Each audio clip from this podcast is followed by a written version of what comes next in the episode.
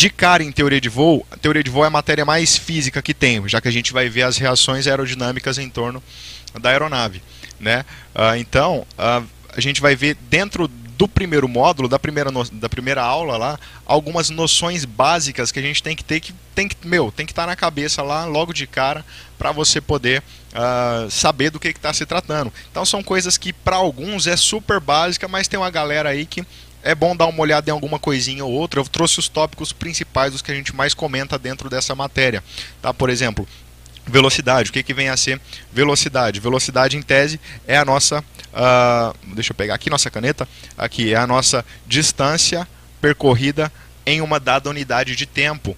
Né? Então, em regulamento, vocês observaram comigo que eu descrevi a parte regulamentar. Qual que é a distância, uh, velocidade, qual é a velocidade utilizada mais comumente na aviação? A unidade de velocidade nossa é o nó, que é a milha náutica por hora. Então, observa aqui, ó, milha náutica, distância por hora, por unidade de tempo, ok? Ou a gente pode usar também o quilômetro por hora, é, quilômetro por hora normalmente, ou a milha por hora que é um pouco menos usual, mas nos países de língua inglesa. Então aqui não interessa muito a parte regulamentar, que é qual é a unidade. Aqui interessa o que é a unidade, o que, que é a velocidade. Velocidade é a distância percorrida por unidade de tempo. Então, por exemplo, se eu falar 100 km por hora, quer dizer que em uma hora eu percorri ali 100 km. Bem básico, né? uma, uma definiçãozinha básica que galera geralmente que é mais de fora da física das exatas confunde muito, já é um negocinho que pensa, que, que, que já dá uma, uma fritadinha aqui, ó. Massa é diferente de peso, né? Então a massa basicamente é a quantidade de matéria que tem num corpo, enquanto o peso é essa quantidade de massa multiplicada ali pela aceleração da gravidade. Tá? Então, todas as noções preliminares, vou passar bem rápido aqui, tá tudo lá no, no módulo nos, nos livros de vocês. Tá? A força, o que, que vem a ser força? Uma força é a capacidade de alterar movimento. Se eu tenho alguma coisa, uma capacidade de produzir um movimento, eu estou aplicando uma força para o que quer que seja. Né? Então, por exemplo, eu tenho esse, esse pedestal aqui, né? Para eu poder empurrar ele aqui para cima, ó, eu estou tendo que fazer uma força, estou gerando um movimento nesse pedestal. Então, basicamente, isso é nossa força. Tá ok? Densidade. Aqui entra um, uma, uma que é super específica, galera sempre vai lembrar do professor de física lá do ensino médio, né? Densidade é massa sobre volume. Essa tem que saber demais, porque a gente vai tratar tanto aqui em teoria, quanto em, em regulamento, quanto em meteorologia principalmente. Né? Então, densidade, o que, que vem a ser a densidade do ar? A gente vai entrar na próxima aula de meteoro, que vai ser só lá no mês que vem, porque a gente vai passar uma aí a cada fim de semana, né? Então, a densidade, a gente já vai entrar nesse tópico. O que, que vem a ser a densidade? É a massa já linkando aqui em cima, ou seja, a quantidade de matéria que tem num corpo dividido pela quantidade de volume, ou seja, massa, a relação de massa e volume de um corpo. E aí fica muito, uh, fica muito fácil de analisar alguns tópicos. Deixa eu pegar aqui para vocês, por exemplo. Uh, se eu pego esse pedaço de papel, não sei se está dando para ver, peguei um pedaço de papel aqui, né? Uh, se eu soltar ele, o que, que vai acontecer? Ele cai de forma bem, bem lenta. Né? Uh, então vamos pensar matematicamente nisso aqui, que isso aqui já vai dar uma, uma abrida na cabeça de vocês aí para meteoro, lá quando a gente for falar de meteorologia de densidade do ar.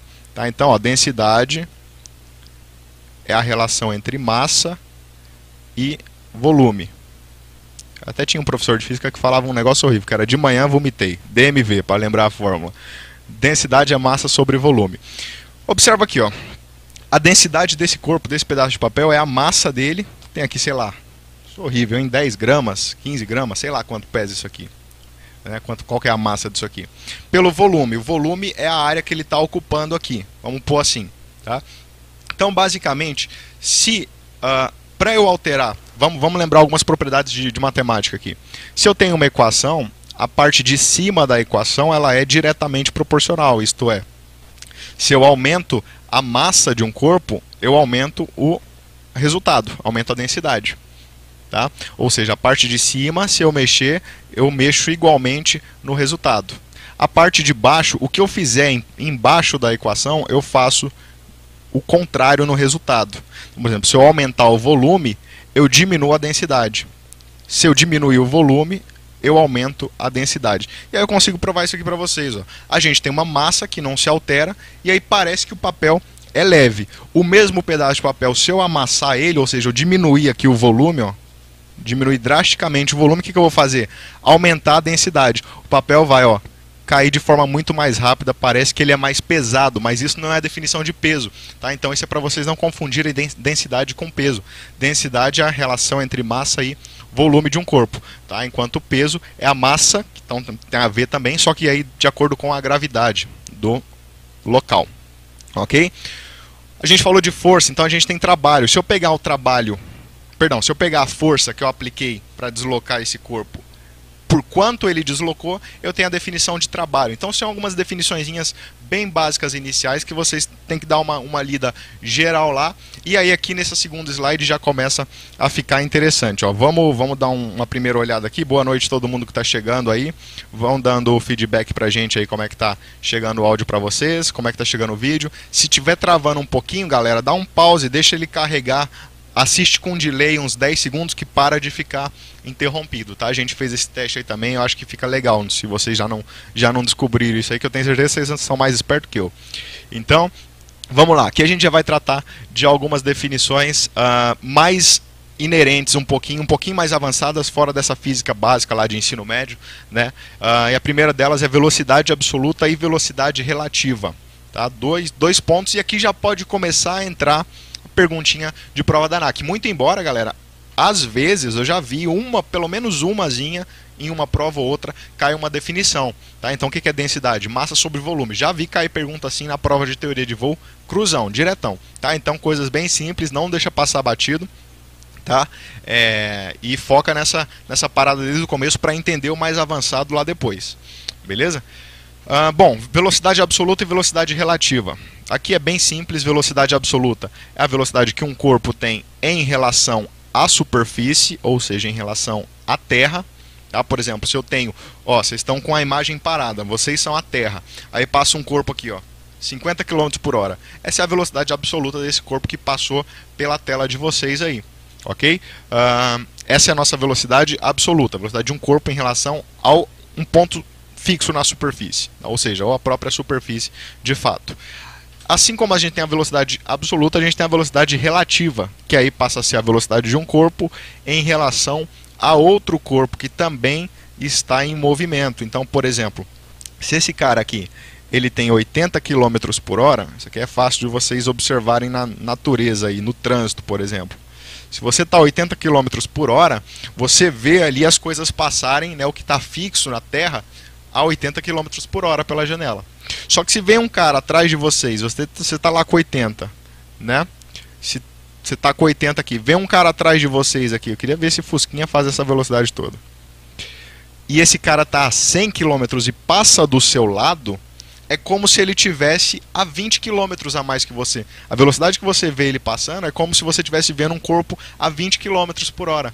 Entende? Então isso é a velocidade relativa. E aqui já entra um ponto super importante que é base para a teoria de voo, que é a velocidade relativa dos corpos, ela diminui quando os corpos estão indo no mesmo sentido. Então, por exemplo, se esse cara está a 100 e esse está a 80, a relativa entre eles é de 20 km por hora. Porém, se eles estivessem em sentido contrário, o cara está a 100 e você está a 80 em sentido contrário, a velocidade que vocês cruzam relativa é de 180 km. Então ela vai ser somada. Tá ok até aí? Tá tranquilão? É, vamos, vamos, vamos indo embora aqui. Então, mais dois tópicos aí para vocês. Tá? Vamos embora aqui com mais um de suma importância também. Principalmente esse cara aqui, ó. Dá três estrelas no vento relativo, porque é ele que vai fazer a gente voar. Né? Então, olha lá, já vamos entrando aqui aprofundando vento absoluto e vento relativo. Na mesma sequência de, de pensamento, a gente tem o vento absoluto, que é esse vento real que existe na atmosfera. Então você está parado na atmosfera, sente aquela ventania ali, aquilo ali é um vento absoluto, é o vento real que tem na atmosfera. Ok? O movimento do ar em relação ao planeta enquanto a gente tem também o vento relativo. Galera, esse aqui é super importante. Ó, o vento relativo, vento aparente criado sobre os corpos em movimento. Quando você volta aqui atrás, você está lá 80 km por hora de novo no seu fusquinha lá, tá? Quando você põe a mão para fora, você sente um vento batendo, um impacto, né? E esse vento ele vem a ser o vento relativo Esse vento é um vento que está sendo criado por causa do seu movimento. É o vento que você cria graças ao seu movimento. Tá? Se você parar, esse vento some. Se você parar, você não sente esse vento, aquele impacto todo mais na sua mão. Tá? Então, isso é o vento relativo. E parte principal dele, ele sempre vai ter mesma direção, mesma intensidade. Porém, o sentido dele é contrário ao do movimento. O que, que é isso? Se você está se deslocando, vamos de novo no fusquinha aqui, ó. Se você está se deslocando 80 km para frente aqui, vai aparecer um vento de 80 km, mesma intensidade e mesma direção. O que é a direção? Não confunde direção com sentido. A direção é essa, ó, horizontal no nosso caso, ou 30 graus subindo, ou 90 graus subindo, 180 graus, o, o, que, o que quer que seja de uh, direção. Né? Ou seja, tem uma direção aqui que é horizontal, ela está nesse plano horizontal. Tá? É, ele vai ter mesma intensidade, ele vai aparecer um vento de 80 km, ou seja, se você coloca a mão para fora, você sente um vento como se tivesse um vento de 80 km, mas é um vento que não existe na atmosfera. Ele está lá por causa do, do, seu, do seu movimento. Né? Mesma direção, ou seja, você vai para frente, ele também está vindo na mesma direção, ele vem para trás. Só que aí a questão de ir para frente e para trás não é direção, é uh, sentido. Tá? Então vamos voltar aqui. Ó o sentido é contrário. Quer dizer, ó, que se eu pegar um aviãozinho e começar a subir, vai aparecer um vento de mesma intensidade, de mesma direção, diagonal aqui, ó, 30 graus, só que o sentido é contrário. Eu subo, ele desce. Isso é a definição de vento relativo. Ok, galera? Então aqui a gente tem mais duas definições e essa de vento relativo dá três estrelas nela aí, que ela é super importante para fazer vocês voarem quando o negócio começar a aprofundar aqui para valer. Beleza? Uh, vamos lá. Vamos seguindo. Uh, tá o exemplo aí, né? Uma aeronave então que se desloca a 800 km de velocidade, 800 km por hora, vai aparecer um vento relativo em sentido contrário também a 800 km por hora. Certo? Aí a gente vem para mais duas definições que também vão ser básicas para o nosso voo. Se tiver dúvida, galera, vai mandando aí, tá? É, vão mandando aí no, no YouTube, que eu tô dando uma tô dando uma passada aqui toda hora. Meu celular tá ficando sem bateria aqui, mas vou tentar poupar aqui. Vamos lá.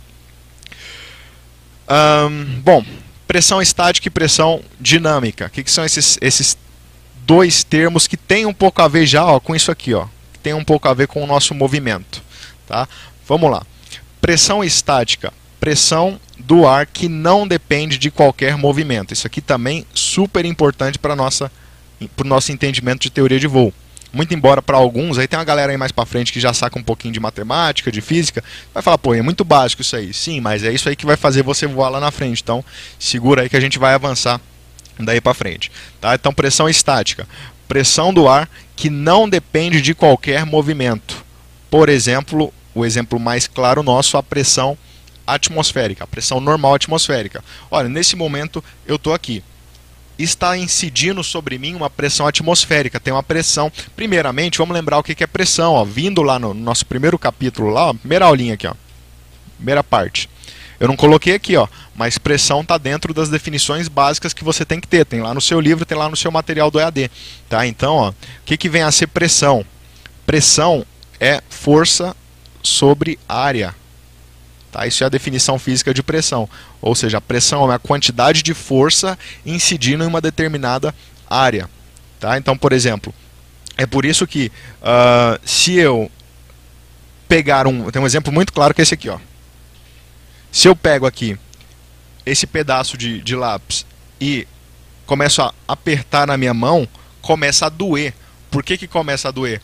Porque a área de contato, voltando para a matemática, ó, força sobre área, né? Isso é a nossa pressão. Por que, que começa a doer aqui? Porque a área de contato é muito pequena, é só a área da pontinha do lápis aqui, ó. Então a área é muito pequena, consequentemente a pressão que isso faz na minha mão é muito grande, inversamente proporcional, aquela questão de inversamente diretamente proporcional que a gente falou. Quando é que eu vou sentir mais pressão aqui na minha mão?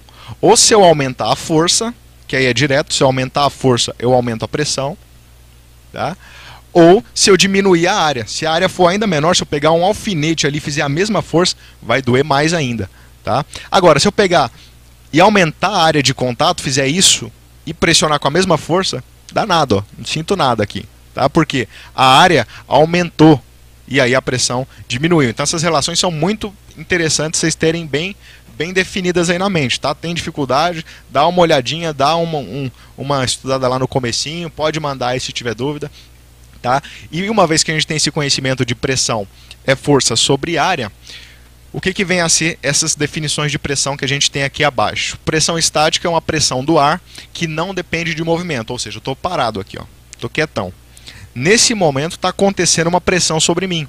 Eu tinha um professor aí uh, de física que até falava: não, a gente não sente essa pressão. Por que, que eu não sinto essa pressão do ar, já que eu estou afirmando que ela existe aqui? Porque a gente nasceu sentindo ela. Então é, é, a gente já nasce acostumado com ela e ó, não faz a menor diferença.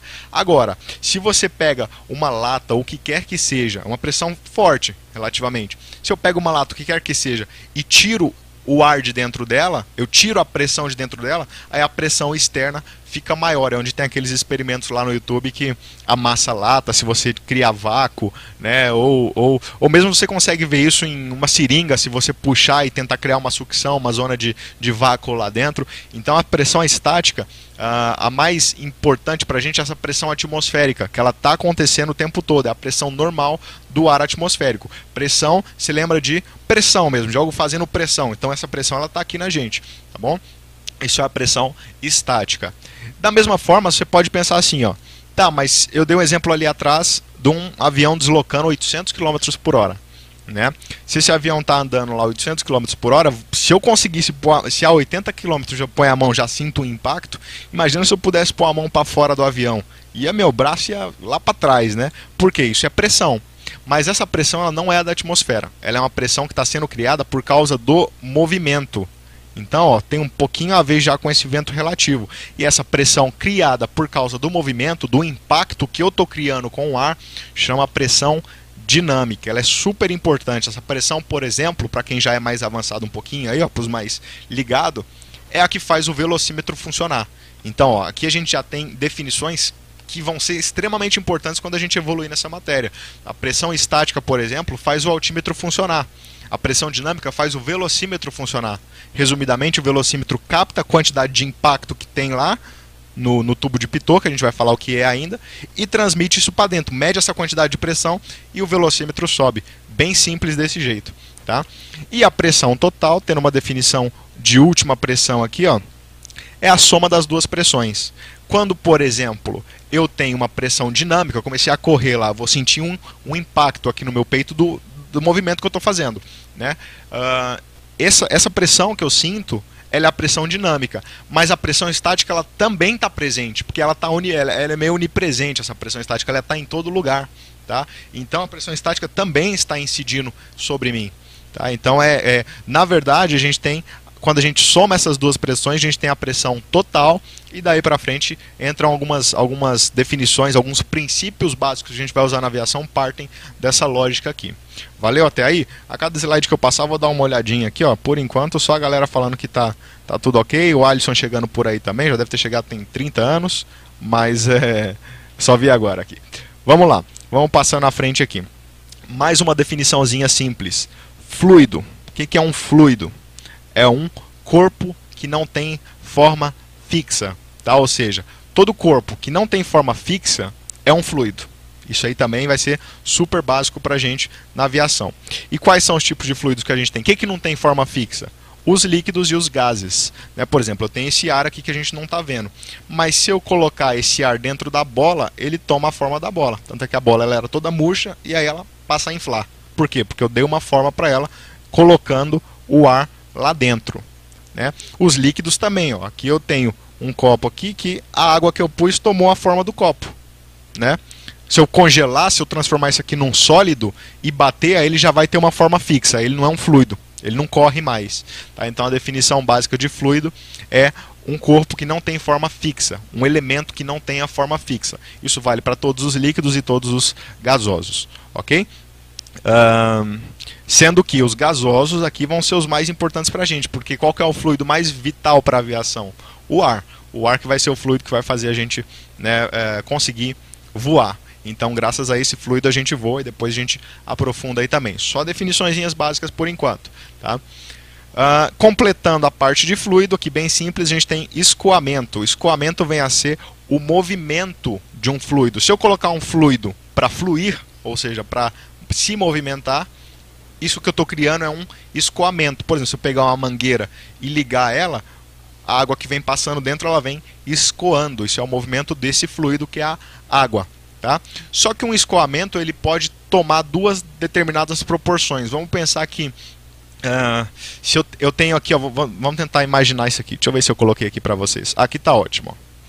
Se eu tenho um, um, um tubo onde a água está sendo canalizada aqui dentro, né? Uh, que tipo de escoamento que está tendo aqui? Um escoamento bem lisinho, água bem fluida, né? Então esse vai ser um escoamento que a gente chama de escoamento laminar, tá?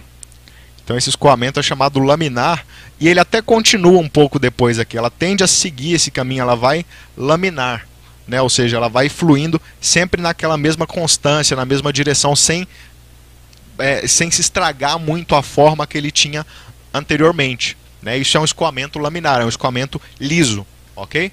Uh, já vou dar um outro exemplo. Um, se acender um cigarro aí, a fumacinha, quando ela sai do cigarro, ela sai bem lisinha, ou seja, ela sai com escoamento laminar. Porém, quando ela começa a espalhar demais, a gente diz então que o escoamento ficou turbilhonado. Tá? Aí já é um, um, segundo tipo de escoamento, quando o escoamento ele não é liso, ele não é constante. Isso, esse negócio aqui, mais uma vez indo lá na frente para tirar dúvidas dos mais avançados, é o que faz a gente estolar, por exemplo. O escoamento fica totalmente é, turbilhonado na asa. Tá? Uh, e o escoamento laminar é um escoamento liso onde o ar passa bonitinho ali por onde ele tem que passar. Essas são as duas definições básicas. Tá? Uh, se eu tivesse um tubo real, um caminho real para o ar passar, seria lindo. O escoamento sempre seria laminar. Se ele faz uma curva, a água faz curva junto. Porém, a gente está na atmosfera. Na atmosfera, a gente vai ter o que a gente chama de tubo imaginário. O ar ele vai ser forçado a passar num lugar. Ó, vamos, vamos supor que aqui seja a minha asa, tá? o meu, meu pedestal. Então, ó, o ar vem e aí quando ele bate, ele tende a fazer esse contorno bonitinho do jeito que é aqui, mas isso aqui é imaginário, não tem nada físico prendendo ele, né? Então, ele conseguir fazer isso ou não é o que determina se eu consigo voar ou não. E daí esse negócio vai avançando dali para frente, tá? Mais uma vez a gente vai só nas, nas bases aqui para entender um pouquinho lá para frente.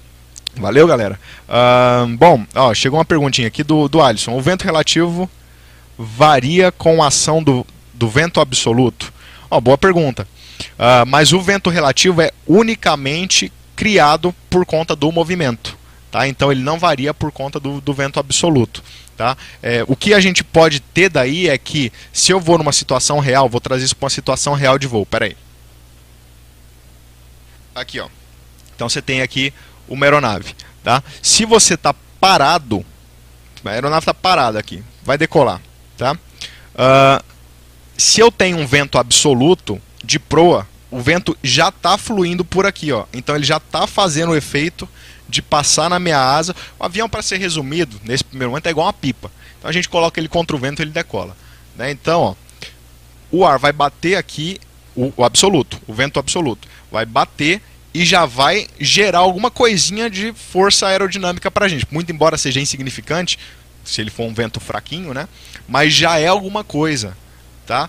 E aí quando eu começo a correr, os dois se somam para ajudar no voo, ou se atrapalham se o, o absoluto for de cauda, que é o vento real da atmosfera, tá? Mas um não interfere no outro. Os dois juntos formam ali a, a dinâmica de voo, tá bom? É, se ficou entendido aí, manda aí pra gente um, porque tem um delayzão aqui, mas é, em tese seria isso. Tá? Um não influencia o outro, mas é, não diretamente. Assim, o, o, vento absoluto não se soma com o relativo, por exemplo, não atrapalha no vento relativo. Tá? Mas eles dois juntos formam a dinâmica de voo. Além de que os dois ventos vão compor ali a situação né, de, de voo real. Ok? Ia falar alguma coisinha aqui, mas esqueci, não era isso não, mas já já eu lembro. Mas enfim, se ficou claro aí, vai mandando que a gente vai respondendo já já. Valeu? É, passando aqui à frente então, a gente vai entrando, vamos evoluindo. Aí, rapaz, os caras pensaram no seguinte, os caras lá antigamente, ó, muito para trás, observaram um rio, por exemplo, ó, tinha um riozinho aqui, ó, que a água passava por aqui e aí o rio vinha assim, ó, E aí aqui nessa curva dava uma estreitada, rapaz. Fazia isso aqui, ó. Fazia isso rio. Aí depois expandia de novo, por exemplo.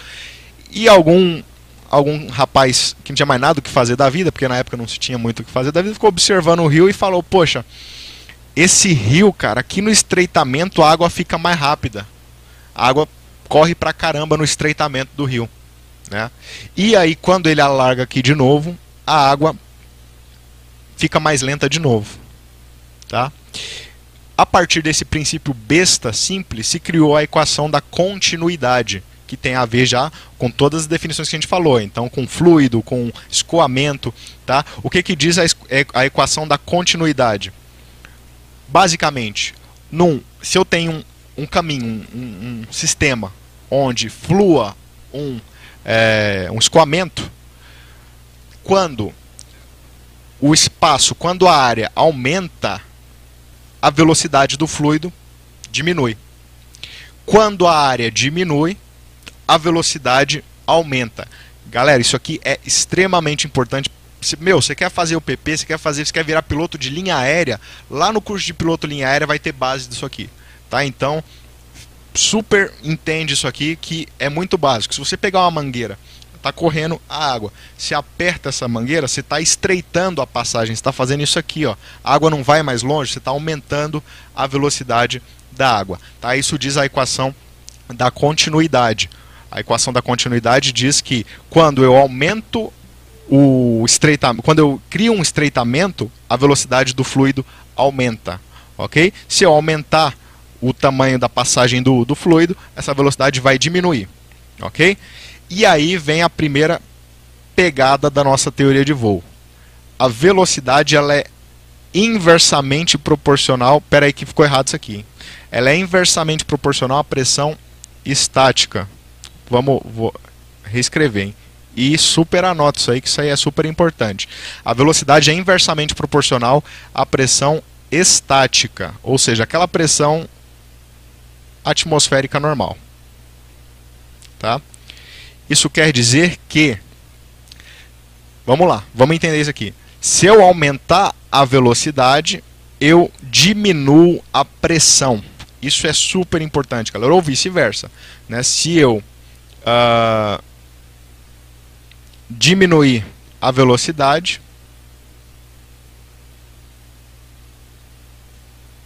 Eu aumento a pressão. Ok? Então, velocidade é inversamente proporcional à pressão estática. Certo? E diretamente proporcional à pressão dinâmica que a gente fala depois. Tranquilo até aí? Vou dar uma olhada no, no feedback aqui e já volto. Vamos ver aqui. Por enquanto, tudo, tudo ok aí. Tem nove pessoas aí acompanhando a gente. Tá, então vamos pensar no seguinte. Essa, essa por, por mais que pareça uh, difícil entender, velocidade é inversamente proporcional à pressão. Vamos pensar num exemplo. Por que, que quando você põe a mão para fora do carro, o carro está em movimento, você sente um impacto tão grande aqui a tendência normal da galera é pensar que é, a velocidade é grande, então a pressão é grande. Mas tratando um para um reto, você está falando de pressão dinâmica, que a gente vai, vai chegar daqui a pouco. Eu já falei dela, eu tô doido. Não sei se eu já falei da pressão dinâmica. A gente fala de novo. Mas na verdade, ó, se eu tenho um vento de 100 km correndo aqui, quando eu ponho a mão, essa velocidade de 100 km ela bate e freia. E aí a velocidade cai para zero. Isso em teoria de alta velocidade tem até nome de, tem, tem um nome de ponto de estagnação, que é quando o vento vem, ele tava, tinha toda aquela velocidade dela e freou aqui na palma da sua mão. E aí essa frenagem brusca faz a velocidade cair muito, zerar, e aí a pressão vem muito forte, que é o que você sente o impacto te puxando para trás ali ok? Então tenha essa definição muito claramente na cabeça. A velocidade ela é inversamente proporcional à pressão estática. E quando a gente fala em pressão estática, é a pressão do ar. Quer dizer que se eu tinha uma pressão nessa região e aí vem uma, um fluxo de muita velocidade, esse fluxo vai criar impacto e a pressão vai embora. E a pressão é, some dali, daquele, daquele ponto. Tá? Então, velocidade inversamente proporcional à pressão. Certo? Eu vou provar isso aqui daqui a pouco para vocês num, num exemplo mais claro aqui para ficar melhor. E aí os caras pegaram uh, e transformaram aquela, aquela base da equação da continuidade que só falava assim: No estreitamento, acelera. No alargamento, diminui a velocidade. E aí vamos passar isso para física um pouco. Então, ó, onde desacelera, aumenta a pressão. Onde acelera, diminui a pressão. Ok? Então, isso aqui também é super importante, anota aí. E vamos em frente. As definições disso são difusor e expansor. Então, galera, ó, quando você tem um sistema que tem a finalidade de ganhar pressão através da redução de velocidade, esse sistema ele é chamado de difusor. Tá? Então, ó, deu uma puxada de R agora igual goiano, mesmo, difusor. Foi foda essa. Aquilo é tudo misturado, o sotaque aqui. É, tem hora que sai. Uh, e o que que acontece?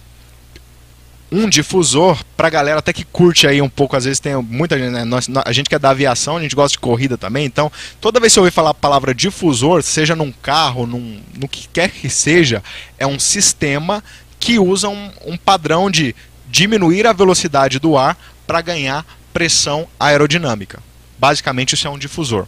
O oposto disso, que seria esse lado de cá, ó, eu tô uh, aumentando a velocidade, porque eu estou estreitando o caminho do ar, então o ar vai acelerar mais e aí eu vou perder pressão. Isso é um expansor, é um princípio de um expansor. Nos motores a reação, por exemplo, isso aqui é super utilizado. Você pode observar aqui, eu não sei se está muito nítido, mas a boca do motor aqui ela expande primeiro, expande não para não confundir, ela aumenta primeiro, então ele difunde para fazer o impacto do ar aqui ganhar pressão e depois ele tem um expansor lá no final para expulsar isso aqui, ganhar velocidade na saída do reator aqui.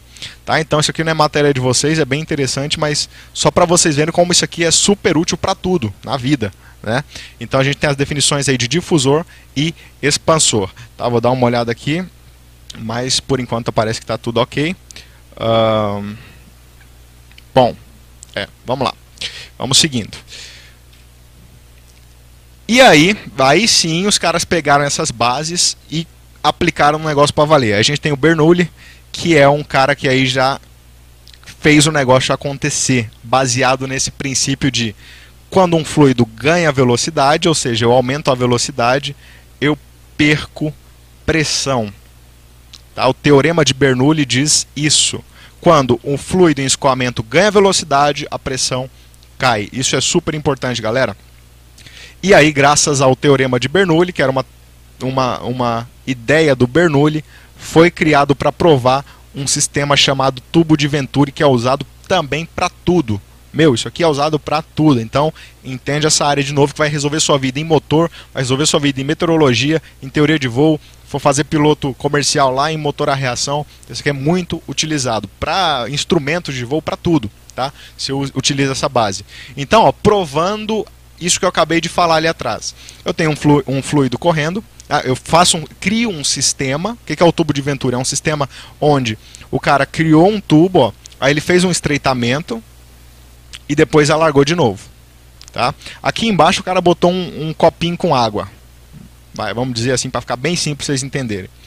Olha a prova de que velocidade é inverso de pressão. Quando o fluido passa pelo estreitamento, nós ganhamos velocidade. Tá? Ganhando velocidade, a pressão do local, ou seja, aquela pressão estática, que não depende do movimento, a pressão que estava ali naquele local, ela cai. Tá? E aí eu tenho um canudo, onde lá fora do sistema a pressão estava na dela, não, não variou. Tá? Mas como a pressão caiu lá dentro, a pressão de fora fica maior do que aquela que estava lá dentro.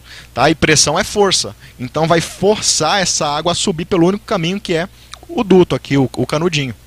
Tá? E essa água era pulverizada nesse ponto de estreitamento, e isso é o princípio do teorema de Bernoulli, provando que velocidade é inversamente proporcional à pressão. Se eu aumento velocidade, eu diminuo a pressão. Tá? Então, ó, isso aqui é o tubo de Venturi que é usado para muita coisa, galera. Inclusive para os aviões que vocês vão voar no seu PP, que geralmente vão. Geralmente não. A não ser que você né, vai voar um avião nos 2000 lá. Você vai pegar um avião lá que tenha carburador. O carburador, quando a gente for falar de motor mais avançado lá, o carburador ele funciona, um dos tipos dele, o mais clássico, por sucção. Eu tenho um sistema que é igualzinho isso aqui, ó. O carburador vem, guarda a gasolina aqui, ó. E aí o ar é forçado a passar pelo estreitamento e suga por diferença de pressão a gasolina produto de admissão. Tá? Então, é, isso aqui é de extrema importância tá? para todos vocês aí. Vamos dar uma olhada aqui, por enquanto tudo ok. Né? Tem que me agilizar aqui para a gente não, não, não, não se atrasar demais, mas tá, tá indo. Né? Qualquer dúvida, vão, vão mandando aí. E aí, a gente finaliza toda a primeira parte que era reservada para as noções básicas de física, noções de funcionamento de escoamento, de fluido, tudo mais. Ok, galera? De boa até aí? E aí a gente troca para uma matéria ó, já um pouquinho mais legal. Ó. Aqui já, ó, dá uma riscada no caderno, vamos tomar uma água e uh, a gente vai falar sobre a estrutura do avião para a gente fechar toda a parte inicial da aula de hoje, né? E uh, poder encerrar a aula de hoje e poder ficar para a próxima aula só a parte mais legal que aí começa uh, a aerodinâmica de fato, né? As, as, forças que envolvem o voo, tá? Essa matéria é muito tranquila, apesar de ter muitos peguinhas que vocês vão ver para frente, que são muitos ângulos, muita coisa é, a relação de uma coisa com a outra, isso com isso, dá não sei o que, tá? Então ela é muito simples, é uma matéria super tranquila mesmo, mas é boa inclusive, né? E muito importante, diga-se de passagem, mas ela é bem curtinha, tá? Então a gente vai fazer ela num tirão aí, rapidinho a gente finaliza ela. Hoje a gente vê essa parte inicial, depois a gente começa a ver as forças que agem no voo, depois a gente vai para a parte final já lá de, de reações mais adversas lá, que são como o avião se comporta baseado é, in, in, na construção dele, o que, que é um diedro, por exemplo, que é o ângulo da asa do avião aqui, ó. Esse ângulo dos aviões, essa asa, se eu pegar, ó, colocar o lápis aqui, ó, você observa que forma um ângulo, né? Ou seja, a asa não é retinha com a linha do horizonte. Isso aqui, esse ângulo que formou, é o ângulo de diedro, enflechamento, que é esse ângulo puxado para trás. Então a gente vai para essa parte mais específica final e ver as reações que estão ligadas com isso. Agora passa um traço no caderno e vamos para a estrutura do avião bem tranquilão, super fácil isso aqui. E a gente vai ver como se divide um avião para a teoria de voo, tá? Bom, vamos ver aqui, ó. Ah, muito obrigado por responder, valeu, Alisson. Então tá respondido, né? Vamos lá, galera. É, estrutura do avião. Para a teoria de voo, um avião, uma aeronave, ela só vai se dividir, se dividir em duas partes. Tudo que tem aqui nesse avião ou é aerofólio ou é superfície aerodinâmica. Não tem outra coisa. Um avião é pensado desse jeito. Ou os componentes de um avião me dão alguma força útil para me ajudar a voar. Isso é a definição de aerofólio. Então, aerofólio é algo que produza força útil, ou seja, algo que efetivamente ajude o meu voo, me ajude a gerar uma força que seja boa para o voo, né? Ou, se não fizer isso, pelo menos tenta não atrapalhar. O que é não atrapalhar? Todas as outras superfícies vão ser aerodinâmicas, isto é, vão evitar produzir resistência ao avanço. Resistência ao avanço é mais comumente conhecido por arrasto. E a gente vai ter o próximo capítulo só para falar desse cara, tá? Na próxima aula. Arrasto. Show? Então, a gente vai dividir o avião em aerofólio e superfície aerodinâmica. O que é um aerofólio? Aerofólio é o que gera força útil para o voo. Ou seja, a asa gera força útil para o voo? Claro, é ela que vai me gerar, gerar força de sustentação para cima aqui, ó. Vai me puxar para cima, então é super útil, né? Diga-se de passagem, talvez a principal. A hélice está produzindo uma força de tração aqui, ó, que é super útil para o voo. O profundor gera forças que me faz subir e descer. Né? Então, tudo que produzir força útil para o voo é um aerofólio, ok? Todo o restante vai ser superfície aerodinâmica. Todos os aviões tendem a ser o mais aerodinâmico possível. Não só os aviões, como tudo uh, na aerodinâmica. Você pensar no, no Honda Civic lá anos 90, ele era todo quadradão. Hoje ele parece uma nave espacial. Por quê? Para evitar o arrasto. Né? Então, superfícies aerodinâmicas são superfícies que diminuem, tentam reduzir ao máximo que dá o arrasto. Tá? O arrasto é a resistência ao avanço. Todos os corpos quando eles avançam, como o próprio nome já disse, o corpo está avançando, o ar está batendo e está freando. Isso é o arrasto, que depois a gente vai entender melhor também. Tá? Então, por exemplo, o spinner. O spinner é essa, essa carenagemzinha aqui do, do uh, da hélice. Essa carenagem afinalada, ela é bonitinha assim, ó, justamente para o ar bater e contornar bonitinho ela, não ser igual o meu celular aqui que é quadradão e o ar bate e freia tudo. Se ela for mais lisinho assim, o ar bate e corre por cima. Né? Então, tudo que for uh, do avião vai tender a ser aerodinâmico. Observa que nos trens de pouso a gente tem essas proteções, isso chama carenagem. Né? Essas carenagens elas também são, não são quadradonas, não são feitas de qualquer jeito, elas são afuniladinhas assim, ó, para poder evitar o máximo que der o arrasto. Valeu? Então, basicamente, a primeira parte é essa. E aí a gente vem. Peraí, que eu acho que eu esqueci um negócio só aqui. Deixa eu dar uma olhada. Vamos, vamos dar uma separada aqui. Não, se bem que essa aula é de, de conhecimentos técnicos. Estou tô, tô fritando aqui. Muita aula dá nisso. O cara fica louco mesmo. É, vamos lá. Dentro aqui ainda desses componentes, então a gente vai ver o nosso componente principal para a teoria de voo, que é a nossa asa. Vamos aprender a parte aerodinâmica da asa. Lá em conhecimentos técnicos, outra matéria, a gente também vai ter uma aula, a aula inicial vai ser muito parecida.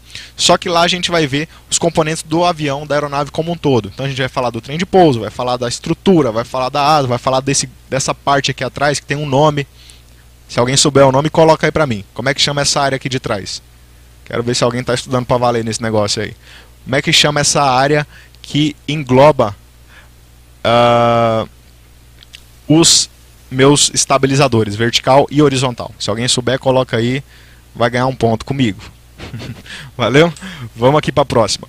Aqui a gente vai começar a ver a asa e alguns componentes da asa, ok? Um, vamos lá. Basicamente, a asa de um avião é composta de ponta da asa, o extremo da asa, super simples, né? A ponta da asa é a ponta da asa. Raiz da asa é onde a asa nasce, é a raiz da asa que está colada aqui na fuselagem. Uh, bordo de ataque, a parte de frente da minha asa. Você pode pensar que é a parte do, da asa que ataca o ar. Então é o bordo de ataque. E aí o ar vai correr por essa asa e vai fugir. Então a gente tem o bordo de fuga aqui atrás, a parte de trás da minha asa. Essa é na primeira vista. Tá? que a gente já tem alguns nomes para as áreas da asa. Extremamente importante também para a vida. Tá? Parte de cima da asa a gente chama de extradorso, isso aqui. E a parte de baixo a gente chama de intradorso. É mais incomum usarmos os outros termos dorso e ventre, mas a gente vê muito no dia a dia, ó, ah, o avião entrou em voo de dorso. O que é o voo de dorso? Quando você coloca o dorso, que na verdade é o extradorso, ou seja, a parte de cima para baixo. Então, se você ouvir falar que o cara fez um voo de dorso ou entrou em voo de dorso, é porque ele voou de cabeça para baixo, ok? Ai caramba, quase caiu meu Embraer aqui, eu ia ficar louco aqui. É um ciúme desse avião. É... Outra coisa, a ANAC às vezes ela vai tentar te pegar, então vai em todas as possibilidades. O extradorso, ele também pode ser chamado de cambra cambra superior. Tá? Cambra superior. De onde vem esse nome? De uma tradução que fizeram aí de qualquer jeito e a gente herdou. Então, cambra superior, se eventualmente eu já vi em prova cair esse termo. Ah, a cambra superior está se referindo ao extradorso. Às vezes o aluno frita e quer morrer porque não sabe o que é, e é um negócio tão simples. Da mesma forma, o intradorso, a parte de baixo, fica ruim no nosso desenho ali de ver, né? Mas essa parte aqui de baixo das asas, chamada então cambra inferior. Tá? Geralmente a gente pega esse termo, não é tão comum em prova, mas às vezes em manuais de, de avião que são traduzidos, aí as traduções vêm ao pé da letra, cai com esses termos, tá? Upper camber e, e down, cam, down camber, que seria a câmara superior e, e câmara inferior, parte de cima e de baixo da asa, certo? Se eu pegar de uma ponta da outra até a outra da asa, a gente tem a envergadura da asa. E se eu pegar e medir uma linha reta que liga do bordo de ataque ao bordo de fuga, em geral no meio da asa, essa linha ela chama corda. Essa corda é extremamente importante para a vida de vocês também. Então vai observando isso aí. Tá? Então envergadura, distância de uma ponta da asa na outra e a corda é a nossa Uh, uma linha imagem, uma linha imaginária, tá claro isso aqui. Uma linha todas elas, né? A linha a corda é uma linha imaginária que liga do bordo de ataque ao bordo de fuga, tá?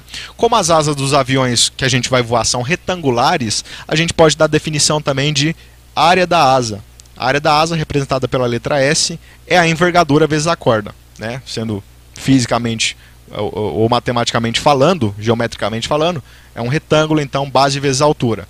Então a base está aqui, a altura está aqui, base vezes altura é a área né, de, um, de um retângulo. Como a nossa área, nossa asa ela vai ser retangular, na maioria dos casos dos aviões comuns, né, dos aviões aí de, de pequeno porte, é, a área da asa é dada por essa expressão, que é o que importa para a prova de vocês aí. Ok? Vamos ver a asa. Opa, vamos ver a asa de lado. Tá acabando, tá acabando. Segura firme aí que tá acabando. Também já estamos, já estamos, ó, já deu nosso tempo, hein? 50 minutinhos, mas vamos, vamos firme e forte aí. Uh, vou abrir aí para ver se chega mais alguma pergunta. Uh, por enquanto tá tranquilo, aparentemente, né? Uh, vamos olhar a asa vista de lado. Ó. Se você olhar um avião de lado, principalmente avião pequeno, você vê claramente o desenho da asa. Ó, ó que bonitinho aqui, ó essa vista em corte da asa, se eu cortar essa asa aqui e olhar lá dentro, é cheio dessas, dessas, uh, desse desenho aerodinâmico. Que lá por dentro a gente vai chamar até de nervuras, mas é lá para a matéria de conhecimentos técnicos. Né? Então, esse desenho é chamado perfil da asa. Ok? E a gente pode ter um perfil simétrico ou um perfil assimétrico, uma asa assimétrica ou uma asa simétrica, que também é de super importância para a gente na próxima aula. Vai se adaptando aí. Uma asa, uma asa simétrica, primeiramente, seria uma asa onde eu, se eu cortar ela em duas partes, se eu fizer a linha da corda, lembra da corda que a gente falou ali atrás? Ó, deixa eu pegar aqui. É, se eu pegar, opa, tá ruim aqui. Se eu pegar a corda, a corda vinha por cima aqui, né? Mas agora olhando de lado, a corda liga do bordo de ataque até o bordo de fuga. Olha lá. Se eu fizer uma linha do bordo de ataque ao bordo de fuga, não consegui dividir em duas partes iguais. Se eu não conseguir dividir em duas partes iguais, é porque esse perfil ele é assimétrico e tem um motivo para isso. Tá? Numa asa simétrica, num perfil simétrico, eu tenho, se eu ligar do bordo de ataque ao bordo de fuga, ó, divide exatamente em duas partes iguais o meu perfil. Ok? Então, esse perfil é o que a gente vai tratar na próxima aula.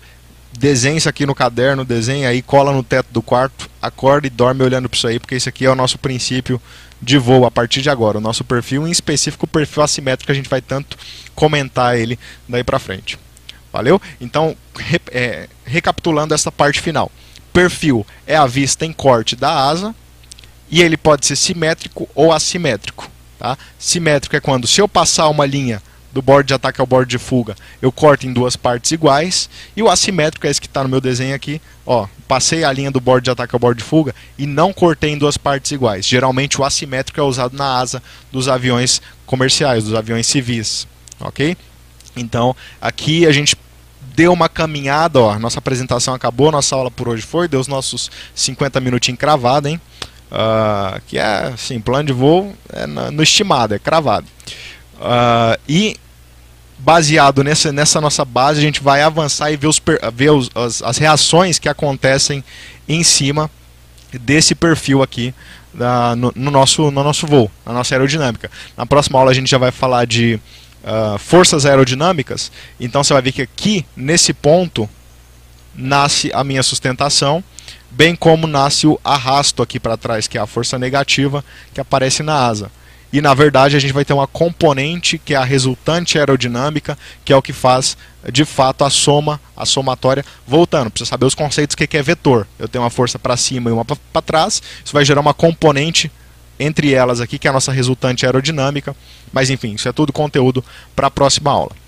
Valeu, galera. Essa foi nossa primeira aula, introdução à teoria de voo aí. Na próxima a gente já manda o pau, o negócio vai começar a ficar porrada aí. Né? Eu sei que vai ser daqui a, a um mês mais ou menos, porque a próxima é meteorologia, depois acho que é navegação e depois motores. Aí nós volta para regulamento, aí nós vai cair em teoria de novo.